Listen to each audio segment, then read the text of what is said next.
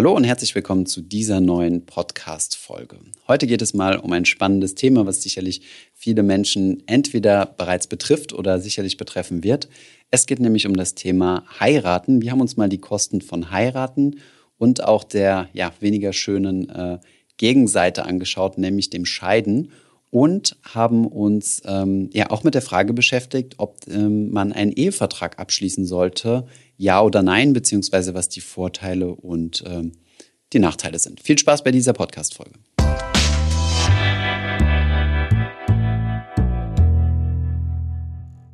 In dieser Folge sprechen wir über den sogenannten schönsten Tag im Leben, die Hochzeit und alles, was danach kommt. Und natürlich betrachten wir das unter dem finanziellen Gesichtspunkt hier bei Finanzfluss. Thomas, du ja, hast bitte. vor, dieses Jahr zu heiraten. Genau, jetzt kommst du direkt mit den privaten Stories um die Ecke. Genau, es, ist, äh, es ist geplant tatsächlich, ja. Und du hast dich wahrscheinlich, wie ich dich kenne, schon ein bisschen vorbereitet und recherchiert und kannst mir erzählen, ob eine Hochzeit so teuer ist, wie ich es mir vorstelle. Mhm. Ja, klar. Wir können gerne mal über die Zahlen sprechen. Äh, jetzt nicht meine, sondern die statistischen Zahlen, die man rausfinden kann. Nach oben hin gibt es natürlich nie eine Grenze. Äh, nach unten hin sicherlich auch, aber das sind jetzt alles mal Durchschnittswerte. Aber ähm, ja, als ich äh, deutlich jünger war, sagen wir es mal so, und mir das erste Mal jemand gesagt hat, ja, so eine Hochzeit sind mindestens 10.000 Euro, habe ich gesagt, pff, verrückt. Warum soll man denn so viel Geld für sowas ausgeben? Und äh, ja, mit der Zeit steigen so ein bisschen die Ansprüche und äh, ja, können uns ja mal angucken, was so die Zahlen sind, was, was das Ganze kostet. Genau, also ich habe verschiedene Zahlen gefunden. Ähm, eine Umfrage unter 1000 Brautpaaren in Deutschland hat ergeben, dass die Spanne zwischen 1000 und 50.000 Euro liegt. Also wie du sagst, mhm. ähm, sehr eine sehr große Diskrepanz. Und der Durchschnittswert waren 12.037 Euro, was mehrere Monatsgehälter für den Durchschnittsdeutschen bedeutet. Stimmt, das wäre mal interessant, äh, das in, in Monatsgehälter für diese Brautpaare ausgerechnet zu haben. Ja, stimmt. Ähm, und wir kennen wahrscheinlich beide schon Hochzeiten von Bekannten oder Freunden und also zumindest mir geht es so, dass ich ähm, alles Mögliche schon erlebt oder gehört habe von so einer kleinen Bauernhof-Hochzeit in Brandenburg mhm. bis zu so einer türkischen Hochzeit mit 150 Gästen. Mhm. Also ähm, ich finde das immer noch total interessant und so kommt es natürlich auch zu sehr unterschiedlichen Zahlen.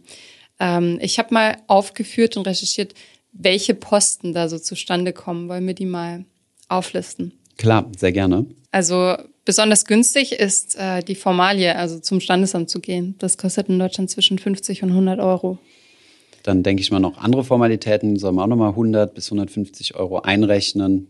Für die Location kann man extrem viel oder nichts ausgeben, wenn man jemanden kennt, aber es sind so im Schnitt mindestens ein paar hundert. Mhm. Dann äh, das Catering kommt auch immer darauf an, äh, wie teuer das Ganze ist, also wie, wie ähm, exquisit man das hätte und das wird in der Regel pro Gast abgerechnet und es sind dann irgendwo zwischen 50 und 150 Euro. Wie gesagt, kommt dann auch drauf an, ja, ob die Hochzeit über mehrere Tage geht, ob man dann noch einen, einen Brunch am nächsten Tag dabei haben will, ob es noch einen Mitternachtshappen gibt oder so. Und ähm, bei uns, ich glaube, hat es immer gehießen, so um die 100 Euro ist irgendwie gerechtfertigt und wenn du noch einen Brunch dazu haben willst, ein bisschen mehr. Aber man muss auch berücksichtigen, dass in Frankreich das alles noch mal ein bisschen teurer. Mhm. Dann gibt es, apropos Essen, die Hochzeitstorte als gesonderten Posten. Äh, da kann man sich ja auch ganz schön austoben mhm. und auch mehrere hundert Euro ausgeben. 500 oder sogar mehr sind da drin. Sehr deutsch übrigens. Ne? Also ich glaube, wir haben uns da in Frankreich keine Gedanken drüber gemacht. Aber ja. was das Brautkleid kostet, äh, weiß ich nicht. Äh, das ist, äh, da bin ich ja raus quasi aus der Sache. Aber laut äh, Schätzungen und Statistiken sind es zwischen 600 und 2000 Euro. Übrigens, was man nicht vergessen darf, ich weiß nicht, ob das mit aufgeführt wird, ist noch der Verlobungsring, ja. Das gehört ja auch vorher noch dazu. Das war bei mir auch ein, ein, Posten gewesen. Und dann gibt es den Anzug für den Mann, der ähm, laut Schätzungen etwas günstiger ist. Also 400 bis 1500 Euro stehen hier. Und Accessoires zu den Outfits ähm, bis zu 2000 Euro. Make-up für die Braut bis zu 500 Euro.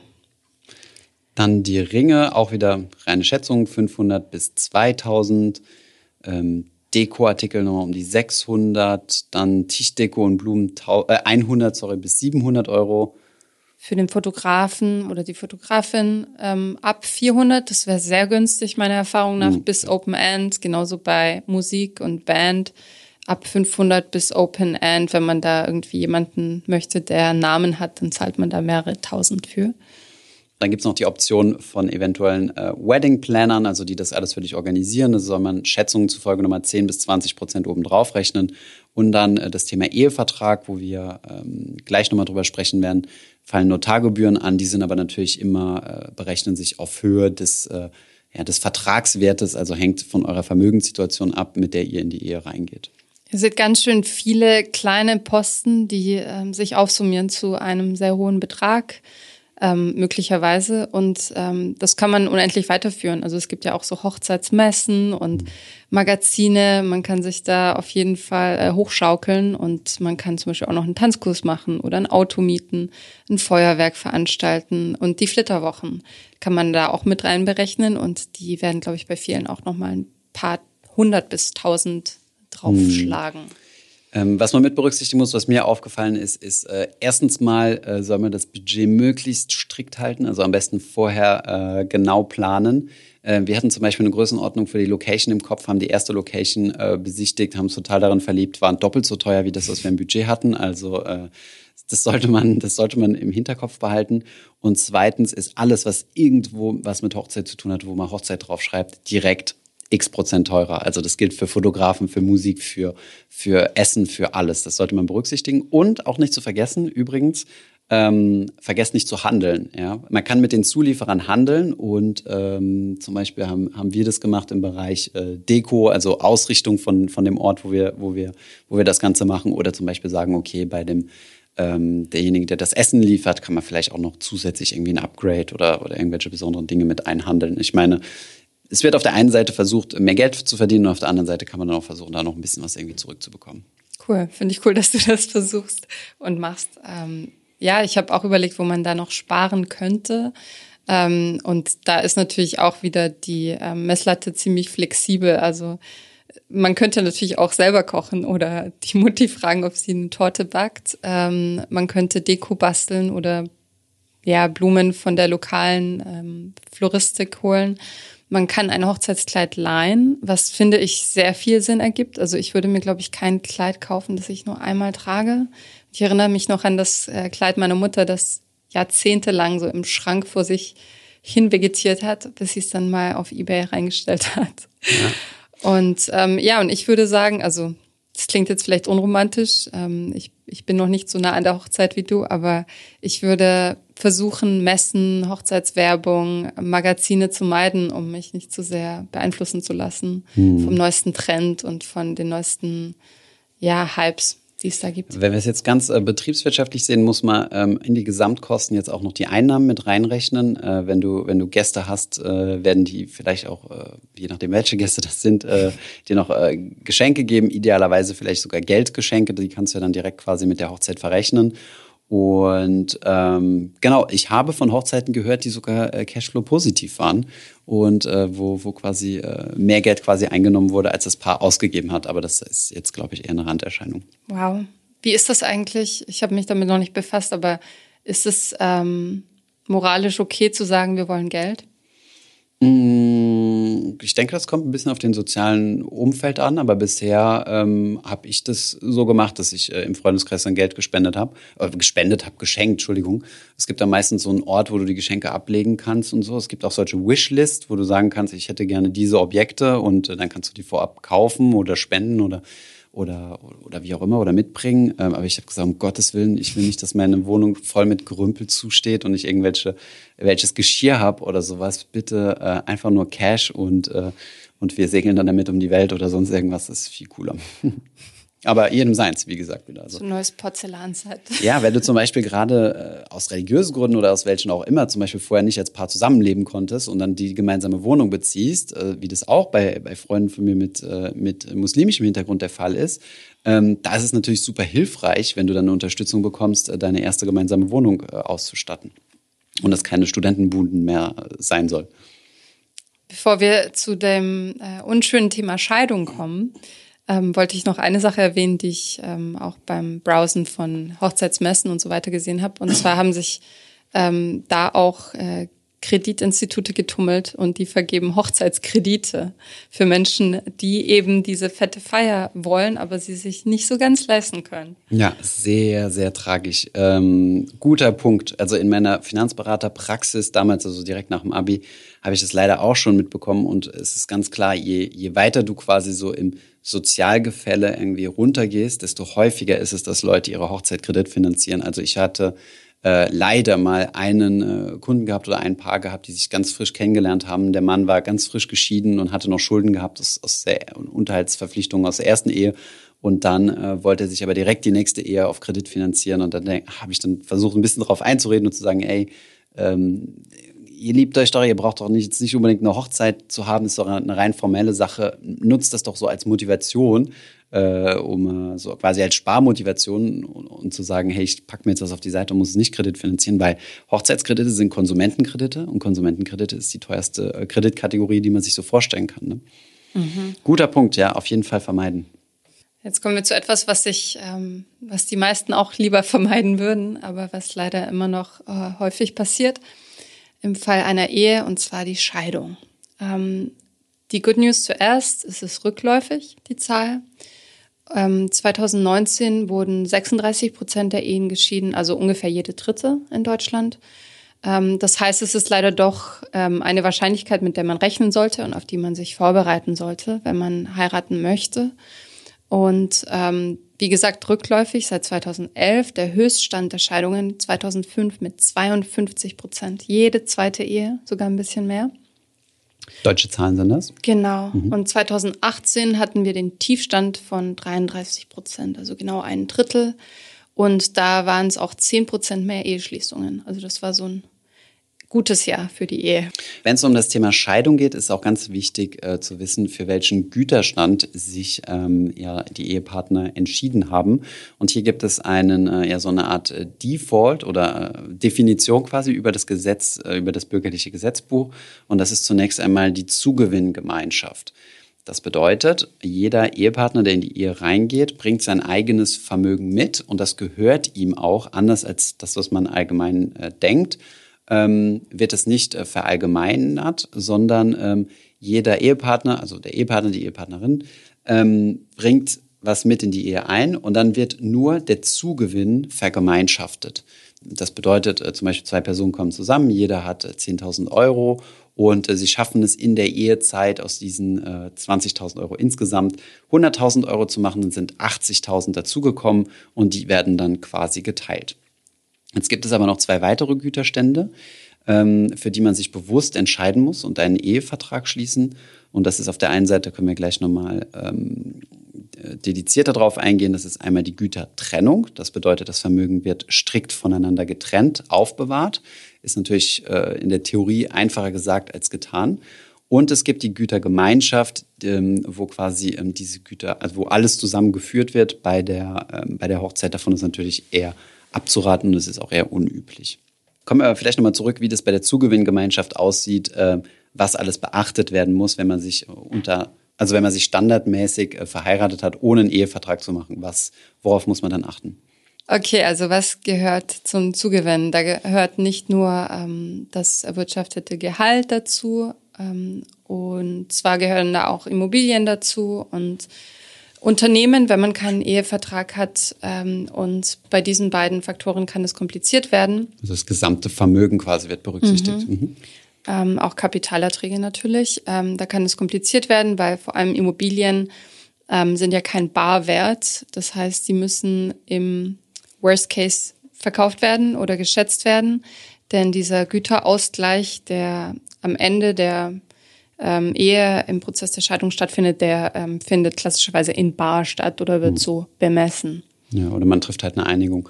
Und wenn man halt jetzt zum Beispiel typischerweise ne, als Familie zusammengewohnt hat und über Jahre lang zusammen äh, mit zwei Gehältern oder vielleicht sogar nur einem Gehalt das Haus abbezahlt hat, äh, liegen jetzt, und sagen wir, das Haus sind exemplarisch 100.000 Euro wert, liegen jetzt in den wenigsten Fällen noch irgendwo 50.000 Euro rum, um Partner A oder Partner B äh, auszugleichen. Hm? Das heißt, die Vermögens, äh, Vermögenssituation wird getrennt in der Zugewinngemeinschaft. Jeder bekommt nochmal das quasi, was er zum Eintritt in die Ehe hatte und das, was an Vermögen dazu gewonnen hat. Kleine Klammer, ausgeschlossen sind äh, erben jeder darf sein eigenes, äh, jeder darf sein, oder hat quasi Anspruch auf sein eigenes Erbe, allerdings nicht die Zugewinne aus dem Erbe. Also man hat zum Beispiel ein Haus geerbt von den Eltern, Partner A hat Haus geerbt von den Eltern, ist 100.000 Euro wert, ist jetzt in der Zwischenzeit bis zur Scheidung, hat sich im Wert verdoppelt auf 200.000, dann ist dieser Wertgewinn von 100.000 ein Zugewinn und der muss dann auch geteilt werden. Dann gibt es noch einen zweiten Aspekt, die, ähm, den man mit berücksichtigen muss, Unterhalt. Vielleicht willst du uns äh, da kurz erklären, wo da jetzt der Unterschied zum, zum Vermögen ist? Ja, also es ähm, gibt ja den klassischen Fall, dass einer der Partner zurücktritt, wenn es ein Kind zu erziehen gilt. Das ist oft die Frau, oder manchmal auch der Mann, aber ähm, in dieser Zeit entsteht dann eben ein ähm, Gehaltsausfall oder weniger Gehalt. Und ähm, Ehegatten sind per Gesetz einander zu Unterhalt verpflichtet während der Ehe und danach. Da gilt die sogenannte nacheheliche Solidarität. Und ähm, wenn man sich dann nicht einigen kann, privat, dann geht es eben vor Gericht und ähm, da liegt die Entscheidung im Ermessen des Richters, also über die Höhe des Unterhalts, aber auch über die Länge der Unterhaltszahlung. Und das ist immer noch nicht ganz klar geregelt. Also es gibt da keine Tabelle oder so, sondern es ist wirklich von Fall zu Fall unterschiedlich und kann sich auch in die Länge ziehen. Ähm, für den Kindesunterhalt gibt es so eine Tabelle, die Düsseldorfer Tabelle, die ähm, habt ihr bestimmt schon mal gehört. Ähm, aber ja, bei Ehen ist es so, dass oft, ähm, ja, dass es da eben Streit gibt. Und ähm, in einem Urteil wurde neulich entschieden, dass die Dauer der Ehe darüber entscheiden kann, ähm, ob der Unterhalt lang oder kurz ausbezahlt mhm. werden muss. Aber da zahlt dann natürlich derjenige, der mehr verdient hat. Also im Scheidungsfall, wenn man in die Zugewinngemeinschaft geht, wird erstmal das Vermögen geteilt, äh, der Zugewinn. Dann muss ich mir über den Unterhalt Gedanken machen, beziehungsweise es kommt zu einem Unterhaltsanspruch in die eine Richtung oder in die andere, für die Kinder auf jeden Fall. Ähm, dann gibt es noch einen weiteren Punkt, der sogenannte Versorgungsausgleich. Der ist im Endeffekt äh, ähm, nichts anderes als die Rente. Denn wenn eine, ein Partner oder eine Partnerin länger gearbeitet hat als ein anderer und ähm, mehr Rentenpunkte ansammeln konnte, dann ähm, findet der sogenannte Versorgungsausgleich statt und die Rentenpunkte werden ja ausgeglichen und die Person, die halt weniger Rentenpunkte hat, bekommt dann halt von der anderen Person welche übertragen. Und das wird, wenn ich, wenn ich es richtig verstanden habe, von Amts wegen automatisch durchgeführt. Genau. Mhm. Also da muss ich nicht klagen, sondern ähm, mein Partner oder ich würden automatisch diesen Angleich bekommen, mhm. im Fall einer Scheidung ohne Ehevertrag. Ähm, zusätzlich gibt es noch ähm, das Sorgerecht, das wir erwähnen wollen. Ähm, da geht es dann um ähm, die Fürsorge für die Kinder und den Lebensmittelpunkt der Kinder. Haben wir alle bestimmt auch schon gehört, dass es da zu Rosenkriegen kommen kann. Und ähm, im Endeffekt, ja, wird dann von dem Gericht im Zweifelsfall ein Ehepartner bestimmt, der über den Ort entscheiden darf. Hm. Und ähm, ja, wie ihr euch sicherlich vorstellen könnt, sorgt das Ganze für Konfliktpotenzial, sowohl äh, ja, was, was das, den gefühlten Anspruch am Vermögen angeht, äh, als äh, vielleicht auch ungerechtfertigt empfundene Unterhaltszahlungsverpflichtungen ähm, und so weiter. Also es gibt genug äh, Konfliktpotenzial. Das kann man auch nicht komplett ausräumen, denn ähm, Mensch ist ja ein emotionales Wesen und äh, hier einfach nur rational im Vorfeld zu sagen, hey, wir machen da jetzt einen Ehevertrag, hilft nicht. Nichtsdestotrotz kann der Ehevertrag aber trotzdem das Leid schlichten.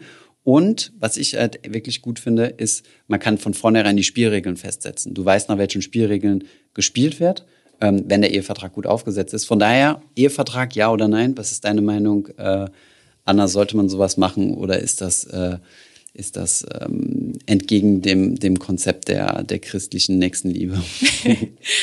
äh, ich, ich finde einen Ehevertrag gut. Ich finde gut, dass man das eben offen verhandelt, weil ich finde, Finanzen sind kein kleiner Teil im Alltag. Und äh, wenn man darüber nicht vernünftig sprechen kann, dann wird man vielleicht später mal ähm, Probleme haben in der Kommunikation. Mhm. Und durch den Ehevertrag eröffnet man sich halt den Güterstand äh, der sogenannten Gütertrennung. Das bedeutet, man äh, kann bewusst sagen, ähm, was mir gehört, gehört mir, was dir gehört, gehört dir. Das muss man dann idealerweise auch irgendwie ähm, ja, festhalten, denn äh, so einfach ist es ja nicht. Wer hat wann was bezahlt? Äh, wer hat zum Beispiel die Ausbildung der Kinder bezahlt? Wer hat äh, über Jahre hinweg äh, die Miete bezahlt und solche Dinge? Ist nicht ganz leicht festzuhalten. Nichtsdestotrotz ähm, muss man hierfür einen notariell beglaubigten Ehevertrag äh, abschließen. Lohnt sich zum Beispiel im Falle von, wenn, wenn einer der beiden äh, Partner äh, ein, unternehmerisch, ein unternehmerisches Risiko eingeht, dass ähm, man das Unternehmen zum Beispiel ausschließt ähm, aus, äh, aus der Vermögensmasse, um sicherzugehen, dass im Scheidungsfall das Unternehmen nicht liquidiert werden muss. Ähm, und auf der anderen Seite der andere Partner oder die Partnerin kein äh, unternehmerisches Risiko mittragen muss. Das ist auch ganz wichtig. Was gut zu wissen ist, ist, dass ähm, beim Ehevertrag in gewissem Maß die Vertragsfreiheit, die deutsche Vertragsfreiheit gilt. Das heißt, man kann den individuell anpassen zu einem gewissen Grad. Natürlich muss der notariell beglaubigt werden, aber man kann zum Beispiel auch sowas wie eine Deckelung vereinbaren, dass der Zugewinn gedeckelt wird und ab einem gewissen Betrag dann eben geteilt wird oder nicht. Hm. Ganz wichtig, äh, genau, es gilt die Vertragsfreiheit, aber extrem eingeschränkt. Ähm, du darfst keine unfairen Verträge machen, so nach dem Motto, ähm, ich habe jetzt zum Beispiel, ich als vielleicht ganz äh, jetzt übertriebener Fall, äh, ich heirate jetzt eine Person, die, die gerade mal so Deutsch spricht, ja, gerade emigriert ist und ähm, hau dir jetzt quasi einen Vertrag vor die Nase und sag hier, wenn wir uns scheiden, kriegst du gar nichts. Ähm, so ein Vertrag wäre sittenwidrig und, und äh, wäre auch nicht auf, auf gleicher Ebene. Das heißt, man muss immer dafür sorgen, dass dieser Vertrag nicht unfair gestaltet ist. Das ist eine starke Einschränkung in die Vertragsfreiheit. Und es gab auch schon Eheverträge, die als ungültig erklärt wurden. Von daher ist es wichtig, dass man sich da gut äh, notariell oder anwaltlich beraten lässt. Das ist leider ein bisschen teuer. Ich weiß das aus äh, eigener Erfahrung. Das, das berechnet sich, äh, ja, das, es ist teuer, aber es lohnt sich, denn ähm, ich glaube, eine Scheidung ist noch teurer und äh, es macht Sinn, sich da vorher zu informieren. Vielleicht noch ein ganz kleiner Taschenspielertrick, der ganz wichtig ist. Aus steuerlichen Gründen sollte man diese Gütertrennung nur für den Scheidungsfall festhalten und nicht für den Todesfall. Ansonsten, ähm, angenommen, im Todesfall herrscht eine Gütertrennung, dann würde ich ja quasi die gesamte andere Hälfte, also von, äh, von dem verstorbenen Partner erben und und äh, Erbschaftssteuer drauf bezahlen müssen, wohingegen in der Zugewinngemeinschaft äh, nur auf den halben Zugewinn, also die Hälfte ähm, von der anderen Person. Das sollte man mit berücksichtigen. Ansonsten, ähm, ja, viel tiefer wollen wir das Thema eigentlich gar nicht reingehen. Wir haben da mal ein Video zu gemacht, das können wir in den Shownotes verlinken. Und ähm, ja, lasst euch da auf jeden Fall beraten. Aber man kann sowieso keinen Ehevertrag machen ohne Beratung, denn er muss notariell beurkundet sein. Mhm. So, mein Fazit habe ich ja schon gesagt. Ich bin pro Ehevertrag. Ähm, du hast ja schon gesagt, dass du dich informieren lässt. Ähm, was hältst du vom Ehevertrag? Ja, ist meiner Meinung nach ganz wichtig. Ähm, es ist meiner Meinung nach ganz wichtig, einfach um zu wissen, unter welchen Spielregeln du spielst. Und ähm, es behält auch einfach eine gewisse Rationalität zu sagen, ähm, ich denke, es ist, es ist halt einfach fair und ähm, du kannst dich damit vor, vor echten Desastern schützen. Viele Dinge kann man natürlich nicht regeln. Zum Beispiel, du kannst nicht entscheiden, wie das Sorgerecht geregelt wird oder so. Das können Gesetz oder das können Gerichte relativ easy kippen. Auch das Thema Unterhalt oder Versorgungsausgleich kann man nur bis zum gewissen Grad regeln, aber zumindest mal die Vermögenssituation. So, jetzt seid ihr informiert darüber, dass ihr mit offenen Augen in die Ehe gehen sollt. Genau. Finanziell gesehen sicherlich nicht die beste Idee, sollte, muss man mal ganz klar so sagen, ja, zu mhm. heiraten. Aber äh, nicht alles im Leben ist ja finanziell und ähm, ja, von daher würde ich mal sagen, einfach äh, vielleicht so Damage Control betreiben und äh, ja, und für das Beste hoffen, aber das Schlechteste planen. Sehr romantisch. danke fürs Teilen deiner Erfahrungen. Jo, danke dir. Mach's gut. Ich hoffe, diese Podcast-Folge hat dir gefallen. Wenn ja, dann zöger doch nicht in deinem Umfeld über diesen Podcast zu sprechen, bei Freunden und Bekannten. Ich denke, es gibt auch in deinem Umfeld viele Menschen, die sich für das Thema finanzielle Bildung interessieren oder interessieren sollten. Wenn du auf iTunes bist, würden wir uns auch freuen, wenn du uns eine positive Bewertung dalässt. Das hilft uns, den Podcast noch einfacher auffindbar zu machen. Alle wichtigen Links und Verweise findest du wie immer in den Show Notes zu diesem Podcast. Vielen Dank fürs Zuhören und bis zum nächsten Mal.